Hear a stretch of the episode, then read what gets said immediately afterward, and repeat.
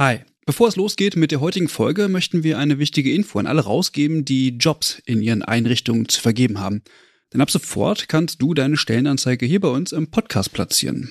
Wir finden das besser als Werbung, weil unsere treuen Hörenden damit Hinweise auf tolle Jobangebote bekommen und Unternehmen diesen Podcast nutzen können, um genau die Zielgruppe zu erreichen. Und wir nerven nicht mit Inhalten, die niemand hören will. Also eigentlich eine Win-Win-Win-Situation. Wenn du also eine Stellenanzeige hast, am besten natürlich für akademisch Pflegende, dann schreib uns eine Mail an hallo@übergabe.de. Übergabe hier mit UE. Wir veröffentlichen dann die Anzeige hier mit den relevanten Infos. Wir freuen uns auf deine Mail und wünschen viel Spaß mit der heutigen Folge. Pflegen und gepflegt werden. Du bist Hashtag nicht allein. Zusammen erklären wir in unserem Podcast Pflegeleistungen verständlich, authentisch und empathisch. Du hörst jetzt eine neue Folge aus unserem Podcast-Special für spezielle Pflegefragen, zusammen mit der AOK Nordwest und dem Übergabe-Podcast. Herzlich willkommen zur fünften und damit zur letzten Folge Wir erklären Pflege, dem Podcast-Special der Übergabe in Kooperation mit der AOK Nordwest. Mein Name ist Christian Köpke und heute geht es um das wichtige Thema des Pflegeumfeldes. Nicht alle Haushalte sind natürlich für die Pflege geeignet, doch natürlich gibt es hier auch Möglichkeiten, um die Pflege in den eigenen vier Wänden zu ermöglichen. Welche das sind, darüber spreche ich heute mit Doreen Stadi. Sie ist bereits aus der vorigen Episode bekannt, in der wir mit ihr und Heike Tams über die Pflegeorte gesprochen haben. Nachdem wir der Frage nachgegangen sind, wie denn die Pflege zu Hause durch Angehörige gelingen kann, ohne zwingend irgendwie in ein Pflegeheim umziehen zu müssen, schauen wir heute dann nochmal genauer in die Häuslichkeit. Hallo, Frau Stadi. Moin. Schönes nordisches Moin. Passt zum Wetter, würde ich sagen. Ja, es ist, wie ist es? Also mein Lieblingswort dazu ist pustig. Also wenn ich rausgucke, es regnet, der Wind pfeift und wir sitzen hier in einem Raum mit ganz vielen Fenstern, da kriegen wir das Wetter voll mit. Ja, und es wird ein bisschen frisch, wenn man rausguckt. Aber ich denke, wir werden jetzt hier eine gute Folge hinlegen. Vielleicht nochmal eine kleine Vorstellung. Aus der vorigen Folge haben wir Sie ja schon mal kennengelernt, aber vielleicht können Sie nochmal ein paar kurze Worte zu sich verlieren, wer Sie eigentlich sind und was Sie machen. Sehr gerne. Also ich bin Pflegeberaterin bei der AOK Nordwest, habe da eine Verwaltungsausbildung gemacht, kann man sagen, mit dem Schwerpunkt Krankenversicherung und Pflegeversicherung. Und dann hatte ich ein bisschen später die Chance, mich weiterzubilden zur Pflegeberaterin, dass ich ganz viele pflegerische Aspekte noch gelernt habe. Vielen Dank für die Info. Heute geht's ja um das Wohnumfeld. Und das ist so ein großer Begriff, das Wohnumfeld. Vielleicht holen Sie uns mal kurz ab. Was ist denn das Wohnumfeld? Was versteht man unter diesem Begriff? Ich würde sagen, umgangssprachlich ist es das Zuhause. Das kann die Wohnung der pflegebedürftigen Person sein, aber das kann auch die Wohnung einer anderen Person sein, wo die pflegebedürftige Person überwiegend ist. Es dreht sich hier eigentlich um den Lebensmittelpunkt. Wo ist die Person am meisten? Und das Ganze muss auf Dauer ausgerichtet sein. Heißt, wenn ich jetzt für zwei Wochen vielleicht mal zu meiner Tochter ziehe, weil sie sich um mich kümmert, dann ist das nicht mein Lebensmittelpunkt und das wäre nicht das Wohnumfeld. Sie haben gerade gesagt, das ist das Zuhause. Aber warum ist es insbesondere für Menschen mit so einem Pflegebedarf auch so von Bedeutung? Einfach weil es deren Zuhause ist. Mhm. Das ist ganz klar, das ist deren Zuhause und in der Regel besteht auch der Wunsch, da wohnen zu wollen, auch wenn es mir nicht mehr so gut geht. Und ich habe auch ein Recht drauf, zu Hause leben zu können und zu dürfen, wenn ich das möchte. Und da gilt auch dieser Grundsatz, der in dieser ganzen Podcast-Reihe schon öfter mal gefallen ist, ambulant vor stationär. Dass da geschaut wird, dass ich erstmal versuche, ambulant, also im Zuhause, alles passend zu machen für die Pflegesituation und für die Bedürfnisse, die sich vielleicht verändert haben. Warum sollte ich denn mein Wohnumfeld anpassen, wenn ich pflegebedürftig werde? Weil ich vielleicht nicht mehr so gut zurechtkomme in dem Umfeld, wie ich vorher zurechtkam. Vielleicht habe ich eine Badewanne und habe es früher geliebt, baden zu gehen und habe gar keine Dusche. Jetzt bin ich aber nicht mehr so stark, habe nicht mehr so viel Kraft und kann vielleicht meine Beine nicht mehr so gut anheben. Das heißt, meine Bedürfnisse haben sich verändert und dann ist es ganz wichtig, dass ich nicht umziehen muss, nur weil ich nicht in die Badewanne komme, sondern dann verändern wir das, bauen eine Dusche ein und dann kommt die Person wieder zurecht und kann selbstständig zu Hause leben. Also einfach ein Zuhause leben können mit veränderten Bedürfnissen. Und geht das so einfach? Also ich meine, es kostet ja Geld. Ich muss vielleicht ein bisschen was umbauen. Gibt es denn da Unterstützungsleistung? Auf jeden Fall. Also ganz klares Ja gibt es. Da gibt es die sogenannten Wohnumfeld verbessernden Maßnahmen. Mhm. Ist ein langes Wort, finde ich. Klingt schon ganz schwierig, aber wenn wir das Ganze mal auseinandernehmen. Wohnumfeld, haben wir gerade besprochen, ist das Zuhause. Dann verbessernd. Das heißt, ich verbessere die Situation, weil ich vielleicht Einschränkungen habe. Und dann gibt es die Maßnahme. Und Maßnahme ist ein ganz schwieriges Wort, weil das schwer zu definieren ist. Das bedeutet nicht, ein Umbau ist eine Maßnahme, sondern alles, was ich zu diesem Zeitpunkt, wie mein Gesundheitszustand jetzt ist, was ich da benötige, das ist eine Maßnahme. Heißt, wenn ich jetzt mich vielleicht verletzt habe und es klar ist, dass ich dauerhaft einen Rollator benötige, vielleicht auch einen Rollstuhl, dann gucke ich mir das Wohnumfeld an und stelle fest, wir haben Türschwellen, wir haben am Hauseingang Treppenstufen und wir haben nur eine Badewanne. Dann sind diese drei Sachen hinderlich in der Pflege und alles drei zusammen ist eine Maßnahme. Und für so eine Maßnahme gibt es dann einen Zuschuss von 4000 Euro. Aber falls es weniger kostet, dann natürlich nur die tatsächlichen Kosten und das Ganze muss immer im Zusammenhang mit der Pflegesituation stehen. Und diese 4000 Euro, die sind einmalig? Grundsätzlich nicht. Das Ganze ist auf den Gesundheitszustand bezogen. Mhm. Wenn ich jetzt einen Hilfebedarf habe, wird er ermittelt. Alle Umbauten werden zusammengerechnet zu dieser einen Maßnahme. Und dann habe ich die 4000 Euro zur Verfügung. Schöpfe ich die nicht aus, das heißt, mein Umbau hat vielleicht nur 2000 Euro gekostet, dann habe ich noch 2000 Euro zur Verfügung. Und wenn sich meine Pflegesituation verschlechtert, dann habe ich einen erneuten Anspruch. Kann man sich ein bisschen vorstellen, bisher konnte ich noch selbstständig gehen, brauchte vielleicht nur draußen einen Rollator. Dann war das mein Gesundheitszustand und da wurde geschaut, alles entsprechend umzubauen, 4000 Euro ausgeschöpft. Wenn ich jetzt aber im Rollstuhl sitze dauerhaft und gar nicht mehr frei stehen kann, gar nicht mehr laufen kann, dann hat sich die Pflegesituation eindeutig verändert und verschlechtert und dann hätte ich nochmal einen neuen Anspruch auf 4000 Euro. Sie haben gerade Treppen angesprochen, Türschwellen. Mhm. Was kann denn alles umgebaut werden? Also was gehört da quasi mit rein in diese Wohnumfeld verbessernden Maßnahmen? Fangen wir vielleicht einfach mal mit den Grundsätzen an. Wonach richtet sich das eigentlich? Da gibt es drei Stück. Der erste Grundsatz ist, Pflege überhaupt erst ermöglichen. Das kann zum Beispiel sein, ich hatte einen Schlaganfall, bin noch im Krankenhaus, bin danach vielleicht in der Geriatrie oder in der Reha und möchte nach Hause. Und zu Hause ist aber ein Hauseingang mit Treppenstufen und ich würde gar nicht erst nach Hause kommen. Und wenn ich da bin, bin ich im Rollstuhl und kann das Haus gar nicht mehr verlassen. Dann wird die Pflege überhaupt erst ermöglicht, wenn ich eine Rampe an den Hauseingang einbaue, damit das Haus verlassen werden kann. Dann gibt es den zweiten Punkt, das ist die Selbstständigkeit ist immer ein großes Thema, die Selbstständigkeit in der Pflege. Und die soll gefördert werden. Heißt, ich habe vielleicht eine Dusche mit einem hohen Einstieg, fühle mich aber super unsicher, kann die Beine nicht mehr so anheben und dann bin ich immer darauf angewiesen, dass jemand anderes mir beim Duschen hilft.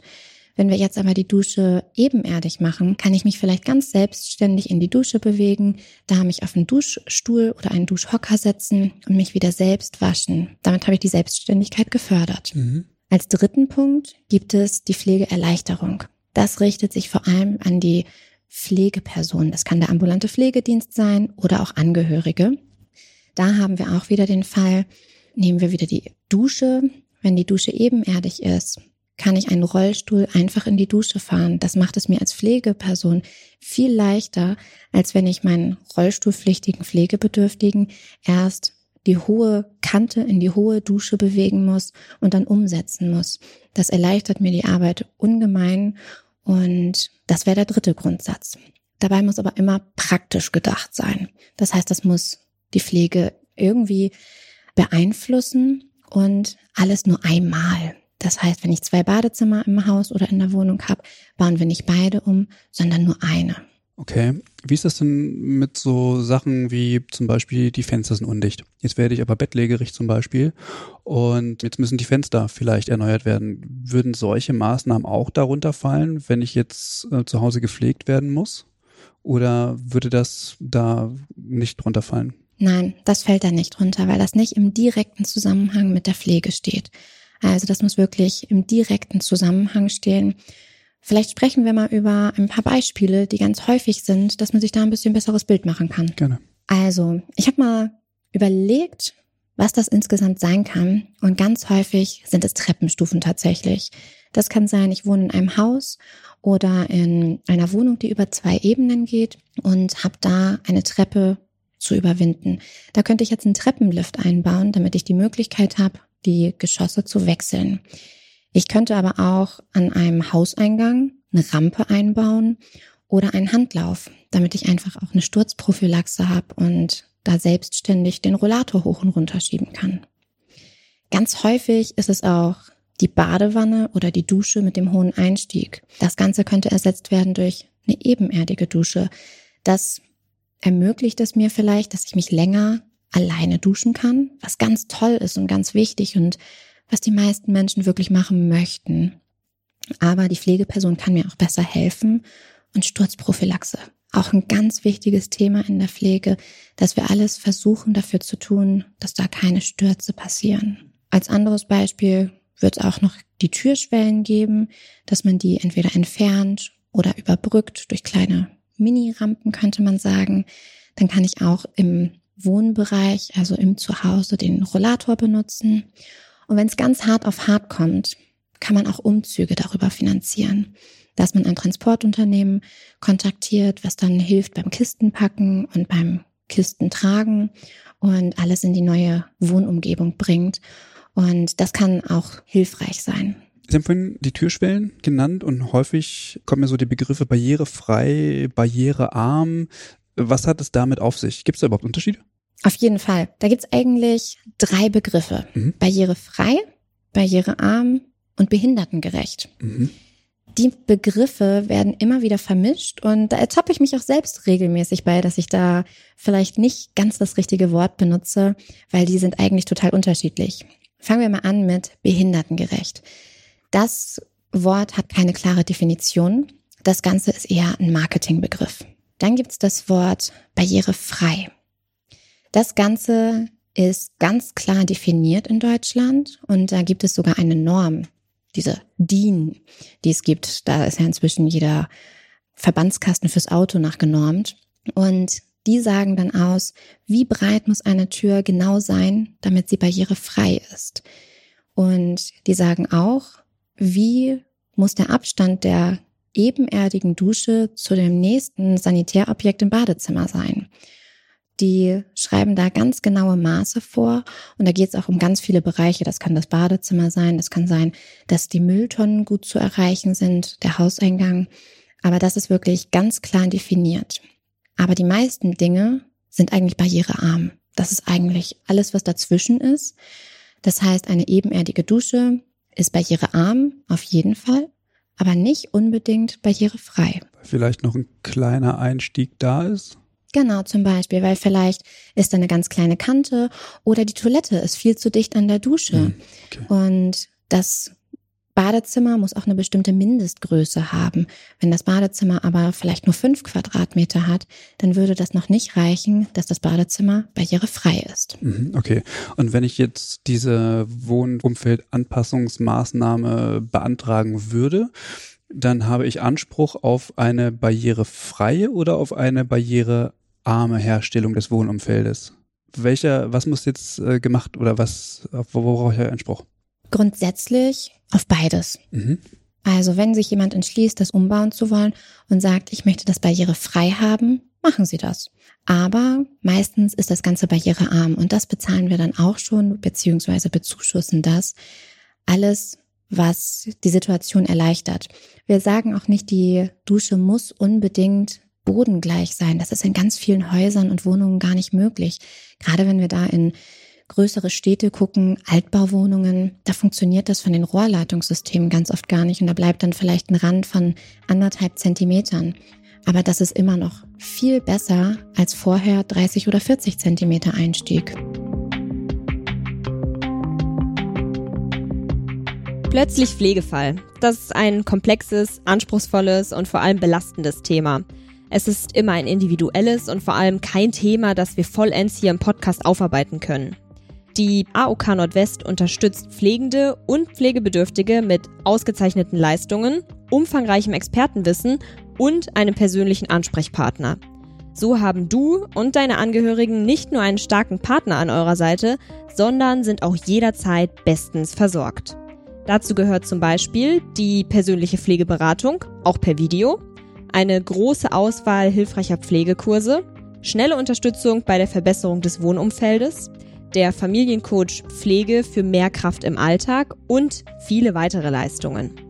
Das Wichtigste im Überblick findest du online unter aok.de slash nw slash Pflege. Oder vereinbare doch einfach einen persönlichen Beratungstermin direkt per Telefon über unsere Hotline 0800 26 55 14 04 76. Wir wissen, Pflege ist kein leichtes Thema, aber du bist Hashtag nicht allein.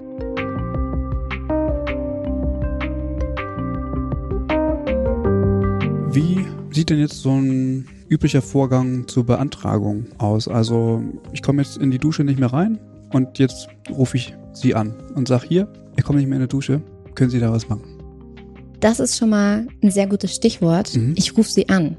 Und zwar ist das eigentlich der erste Schritt. Kontakt aufnehmen zu verschiedenen Einrichtungen. Das kann von Bundesland zu Bundesland ein bisschen variieren. In vielen Bundesländern gibt es Wohnberatungen. Die kann man kontaktieren und sich da jemanden ins Haus holen. Man kann auch ein Sanitätshaus kontaktieren oder die Pflegeberatung. Mhm. Und die machen dann ganz oft Hausbesuche, gucken sich an, was sind eigentlich die Einschränkungen und was brauchen wir in diesem Einzelfall für eine Maßnahme. Und die haben auch ganz häufig gute Ideen, wie man das verbessern kann. Dann wird ein Antrag bei der zuständigen Pflegekasse gestellt und danach hat die Pflegekasse die Möglichkeit, den medizinischen Dienst oder eine Pflegefachkraft zu beauftragen, sich das Ganze anzuschauen. Das ist ein Kann, kein Muss. Und da muss man auch gar keine Angst vor haben. Häufig läuft das einfach danach, dass ein Gutachten, was schon geschrieben ist, angeschaut wird. Aber manchmal gibt es dann auch ein Gespräch, zum Beispiel einen Anruf durch die Pflegekasse, wo das nochmal besprochen wird. Und dann hat die Pflegekasse fünf Wochen Zeit, über diesen Antrag zu entscheiden. Und dann gibt es den Bescheid in der Regel per Post. Okay. Gibt es da irgendwelche Voraussetzungen, die ich haben muss, um diese Leistung überhaupt beanspruchen zu können? Ja, also es muss mindestens der Pflegegrad 1 vorhanden sein. Das ist die Voraussetzung und natürlich, dass das Ganze die Pflege beeinflusst positiv. Okay. Und wer darf denn jetzt solche Leistungen zur Wohnumfeldanpassung durchführen? Darf ich mir da jemanden suchen oder suchen Sie den aus? Das ist richtig gut, dass Sie das fragen. Das ist ganz unterschiedlich und Sie dürfen sich das selbst aussuchen. Das können Sanitätshäuser sein. Die machen zum Beispiel Haltegriffe. Das können aber auch Handwerksbetriebe sein. Wenn man zum Beispiel die Dusche umbauen möchte, macht es Sinn, sich an einen Handwerksbetrieb zu wenden oder auch Transportunternehmen, die einen Umzug durchführen. Aber das Ganze kann auch durch Angehörige oder Freunde gemacht werden. Hier ist aber die Besonderheit, dass nur die Materialkosten übernommen werden. Aber grundsätzlich freie Wahl. Und wie ist das jetzt, wenn ich ein eigenes Haus habe? Wird es unkritisch sein, wenn ich das jetzt umbaue? Wenn ich in einer Mietswohnung wohne, werde ich ja vermutlich mit meinem Vermieter oder mit meiner Vermieterin was besprechen müssen. Oder darf ich das einfach so machen? Leider nicht. Die Zustimmung der Vermietung ist zwingend erforderlich und muss abgesprochen werden. Wenn der Umbau Gemeinschaftsflächen betrifft, zum Beispiel den gemeinsamen Hauseingang vom ganzen Haus, dann ist sogar die Zustimmung der örtlichen Feuerwehr notwendig und natürlich die der Eigentümergemeinschaft, wenn es eine gibt. Das bedeutet leider manchmal, dass die Vermietung sagt, nee, sie dürfen nicht umbauen. Aber ganz oft ist das auch eine riesengroße Chance, wenn ich Mieter oder Mieterin bin, weil die Vermietung dann sagt, na ja, wenn Sie irgendwann ausziehen, ist die barrierefreie Dusche immer noch da und ich habe ja was davon als Vermietung. Und dann nehmen Sie mal den Zuschuss der Pflegekasse und ich zahle Ihnen den Rest oder ich gebe Ihnen einen weiteren Zuschuss, dass sich Ihr Eigenanteil verringert. Da ist auch die Besonderheit, dass gerade in der Vermietung einige nur mit bestimmten Handwerksbetrieben arbeiten wollen und die geben ihnen dann den Handwerksbetrieb vor, der gewählt werden muss. Aber hier auf jeden Fall Nachfragen lohnt sich. Das ist ja eigentlich auch ein Stück weit, also natürlich kann es eine Chance sein, aber gleichzeitig kann es natürlich auch total, ja, wie soll ich sagen, einschränken. Wenn die Vermietung sagt, nee, ist nicht, dann bin ich in meiner Situation ja irgendwie auch noch mit einem Umzug jetzt irgendwie beschäftigt. Also eigentlich keine zufriedenstellende Lösung, oder? Ist immer ein bisschen schwierig, aber aus der Praxis herausgesprochen wird ganz häufig das so gelebt, dass einem keine Steine in den Weg gelegt werden. Okay. Es gibt die Einzelfälle, wo es anders ist und das ist sehr, sehr starte. Da wirklich auch nochmal der Appell an alle, die vielleicht eine Wohnung vermieten, dass es dringend benötigt, damit die ganze Gesellschaft gut funktioniert. Aber es kann natürlich auch manchmal sein in Einzelfällen, dass das nicht genehmigt wird. Okay, so viel zur Wohnumfeldanpassung. Lassen Sie uns mal die Häuslichkeit verlassen und so den Schwenk in Richtung Langzeitpflegeeinrichtungen gehen. Das wird ja häufig unter einem Pflegeheim verstanden. Was genau kann man denn jetzt sich unter so einem Pflegeheim vorstellen und was findet dort statt, was zu Hause nicht stattfindet? Also grundsätzlich Pflegeheim ist die Umgangssprache, mhm. ganz klar. Ich finde den Begriff immer nicht ganz so glücklich gewählt. Deshalb rede ich gerade auch in meinem beruflichen Kontext immer von der vollstationären Pflegeeinrichtung. Und was kann ich mir darunter vorstellen? Das ist ein großes Haus, in dem es ganz viele Zimmer gibt. Das sind in der Regel Einzelzimmer, in selteneren Fällen Doppelzimmer. Und da bekommt jede Person, die dort lebt, ein eigenes Reich. Meistens ein eigenes Zimmer. Und wenn die Pflege zu Hause nicht mehr sichergestellt werden kann oder aus anderen Gründen ein Einzug da notwendig ist, dann leben die Menschen da, die wohnen dort. Und da bekommen sie Hilfe in allen Lebensbereichen. Das kann damit anfangen, dass sie Essen bekommen, dass sie regelmäßig essen, dass darauf geachtet wird. Sie trinken genug, sie bekommen Unterstützung in der Körperpflege, aber auch Beschäftigungsangebote. Das heißt, ich bin 24 Stunden, sieben Tage die Woche betreut. Richtig. Und die vollstationäre Pflegeeinrichtung ist dann das neue Zuhause. Genau. Da kommt es ja häufig zu Spannungen. Also eventuell kann ich als pflegender Angehöriger die Pflege nicht mehr gewährleisten. Mhm. Und mein Vater oder meine Mutter beispielsweise, die wollen aber jetzt gar nicht ins Heim. Was kann mir helfen, um diesem Problem irgendwie zu begegnen? Haben Sie da Erfahrungswerte? Mhm. Das ist ja so die klassische Frage. Mein Angehöriger möchte nicht, aber ich brauche das eigentlich für meine eigene Gesundheit. Mhm. Und da macht es Sinn, vielleicht eine Pflegeberatung einzubeziehen, dass man da schaut, ist im ambulanten Bereich noch mehr Unterstützung möglich? Vielleicht ist eine Überforderungssituation da, der entgegengewirkt werden kann durch weitere Entlastungsangebote, über die ja auch schon viel in dem Podcast gesprochen wurde. Und dann müssen ganz viele Gespräche geführt werden, wo es um die Bedürfnisse geht. Was sind die Bedürfnisse der Angehörigen? Was sind die Bedürfnisse der Pflegeperson, der Pflegebedürftigen? Und dann muss einfach geschaut werden, wie kriegt man das unter einen Hut? Aber ein Patentrezept gibt's dafür leider nicht. Okay, also ich muss das quasi in der Familie selbst aushandeln. Genau. Mhm. An wen muss ich mich denn wenden, wenn ich jetzt so einen Einzug in so eine Pflegeeinrichtung hm, ins Auge gefasst habe? Und wie finde ich eigentlich irgendwie auch eine gute Einrichtung? Und woher weiß ich, was eine gute Einrichtung ist? Also gibt ja sicherlich eine ganze Menge. Muss ja nicht die nächste im Ort sein. Kann ja vielleicht auch eine bessere sein. Das stimmt. Das ist gar nicht so einfach, heutzutage einen Pflegeplatz zu finden. Grundsätzlich heißt es erstmal Einrichtung abtelefonieren. Und das können mitunter ziemlich viele Telefonate sein. Das ist mit Wartelisten verbunden, muss man auch ganz klar sagen, dass viele Einrichtungen eine Warteliste führen und die Warteliste ist manchmal auch sehr lang. Und das Ganze erfolgt selbstständig. Da gibt es nicht wirklich viele Institutionen, die helfen können. Das Einzige ist, wenn man gerade im Krankenhaus ist, dass da vielleicht der soziale Dienst mithelfen kann, einen Pflegeplatz zu finden, was dann meistens erst die Kurzzeitpflege ist und dann in die vollstationäre Pflege übergeht. Wenn dann ein Platz gefunden ist, wendet man sich an die Verwaltung dort und die bespricht dann alles weitere, was notwendig ist, dass eventuelle Anträge gestellt werden müssen, dass bestimmte Unterlagen vorliegen müssen, vielleicht eine Vollmacht. Und die helfen einem da super gut in dem ganzen Ablauf. Und wie finde ich eine Einrichtung, die gut ist? Das ist manchmal ganz schön schwierig. Manchmal muss man sagen, man hat nicht die Auswahl. Man muss wirklich nehmen, was man bekommen kann. Aber dann gibt es Seiten wie zum Beispiel den AOK Pflegenavigator, wo auch Bewertungen sind, die man sehen kann, wie einzelne Pflegeeinrichtungen bewertet wurden. Und es macht immer Sinn zu überlegen, wie möchte ich nachher als angehörige Person in die vollstationäre Pflege mit eingebunden sein?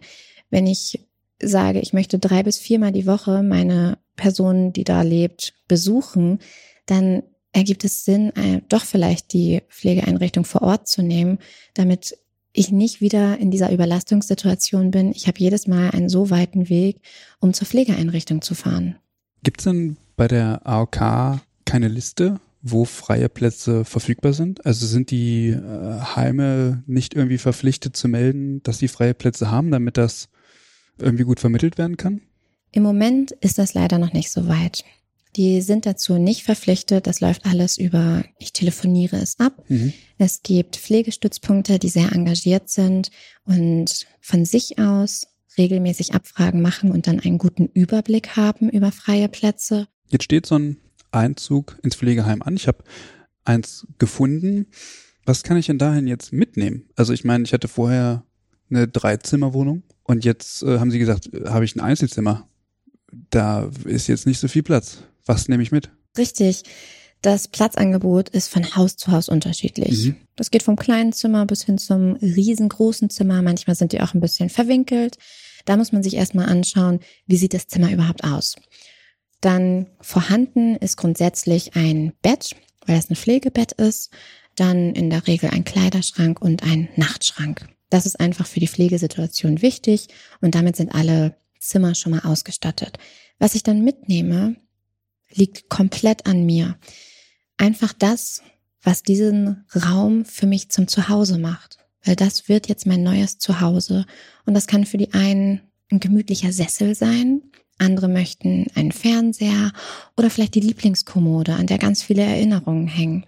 Und dann schaut man, das sind die Dinge, die mir ganz wichtig sind und wo ich viel mit verbinde, was es für mich wohnlich macht und die nehme ich mit. Sinn macht es in der Regel, selbst irgendwie eine gemütliche Sitzgelegenheit zu haben und dann immer einen Stuhl für Gäste oder Gästinnen, dass man da einfach, wenn mal die Pflegekraft sich für eine nette Unterhaltung hinsetzt oder hier im Norden sagt man einen netten Plausch, dass die sich dann hinsetzen kann und auch wenn die Angehörigen einen besuchen, dass die sich auch mit einem hinsetzen können, vielleicht einen Kaffee mal trinken können. Das macht dann auch immer super viel Sinn. Und ich kann dann meine Angehörigen auch jederzeit besuchen. Das ist möglich. Ja, grundsätzlich schon. Wobei Corona hat uns das Ganze ein bisschen schwerer gemacht und auch die Antwort schwerer gemacht. Das ist aktuell so, dass die Regelungen ganz unterschiedlich sind.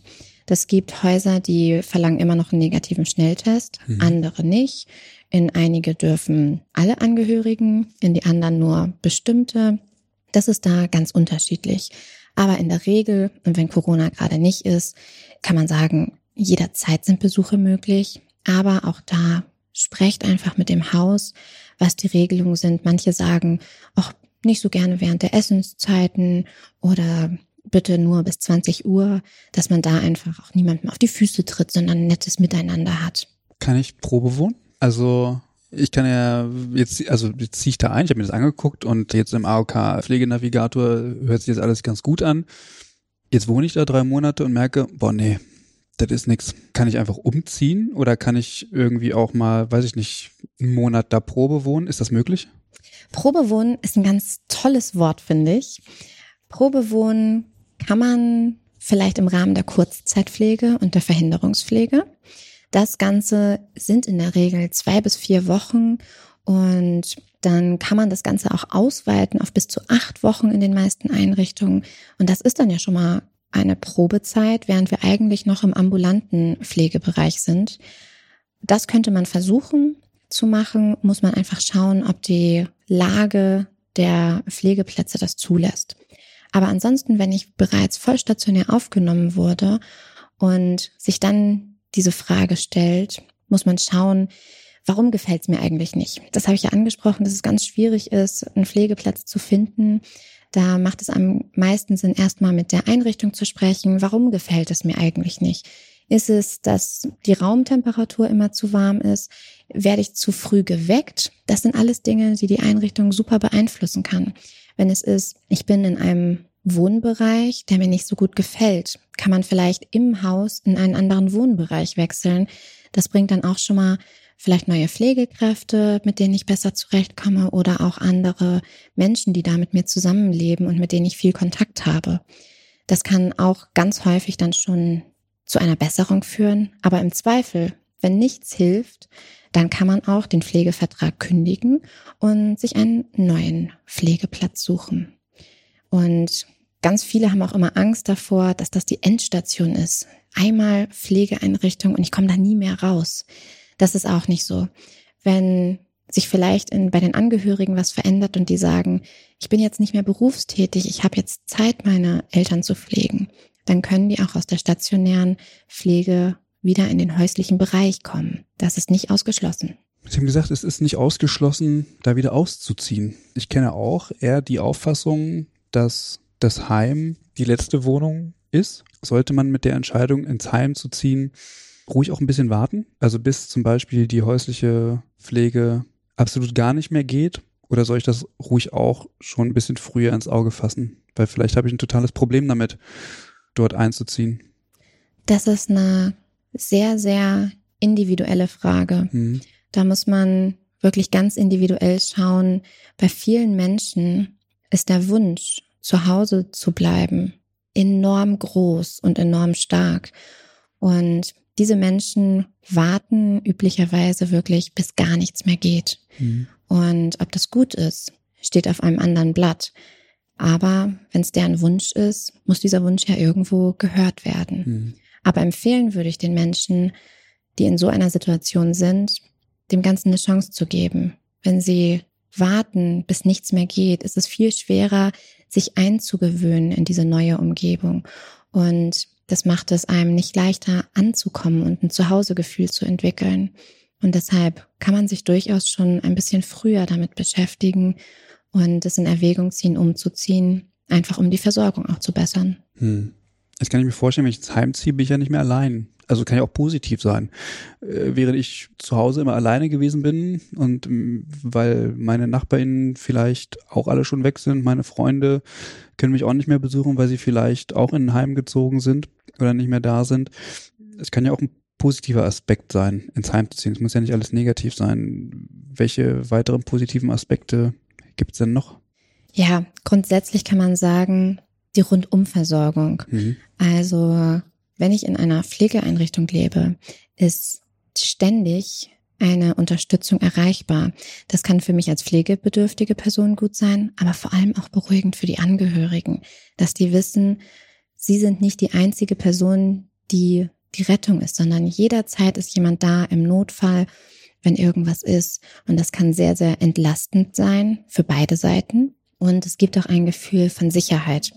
Einfach dieses Gefühl, die Person ist gut versorgt, es hängt nicht alles an mir und das gibt einem selbst mehr Kraft, dass man vielleicht auch als angehörige Person wieder mit mehr Kraft die pflegebedürftige Person unterstützen kann, diesmal halt in der Einrichtung. Ich denke, damit haben wir das Thema der häuslichen Versorgung und auch der Anpassung, damit das gut gelingen kann, gut abgeleuchtet und auch den Bereich des Heimeinzuges und was das für die einzelnen Personen bedeutet. Gibt es noch weitere Themen, die wir hier heute vergessen haben, die wir noch besprechen müssen? Ich denke, wir haben ein bisschen Licht ins Dunkel bringen können, was die Wohnumfeld verbessernden Maßnahmen angeht. Und den Menschen ein bisschen Mut zusprechen können, dass sie das Recht haben, ihre Situation zu verbessern, damit sie ihrem Wunsch erfüllt bekommen können, zu Hause zu leben. Und ich glaube, das ist die wichtigste Botschaft. Ja, vielen Dank für diese tollen Schlussworte. Ich hätte sie besser nicht wählen können. Das war jetzt die letzte Folge, die fünfte Folge in der Kooperation mit der AOK Nordwest. Vielen Dank, Frau Stadi, dass Sie uns diese Einblicke gewährt haben. Und wir hören uns dann bei der nächsten Folge wieder, wenn es im normalen Programm der Übergabe weitergeht. Macht's gut. Tschüss. Tschüss. Pflegen und gepflegt werden. Du bist Hashtag nicht allein. Das war eine weitere Folge unseres Podcasts für Pflegezeiten. Im Gespräch und in Zusammenarbeit mit der AOK Nordwest und dem Übergabe-Podcast. Zusammen erklären wir Pflegeleistungen verständlich, authentisch und empathisch. Wir wissen, Pflege ist kein leichtes Thema, aber du bist Hashtag nicht allein.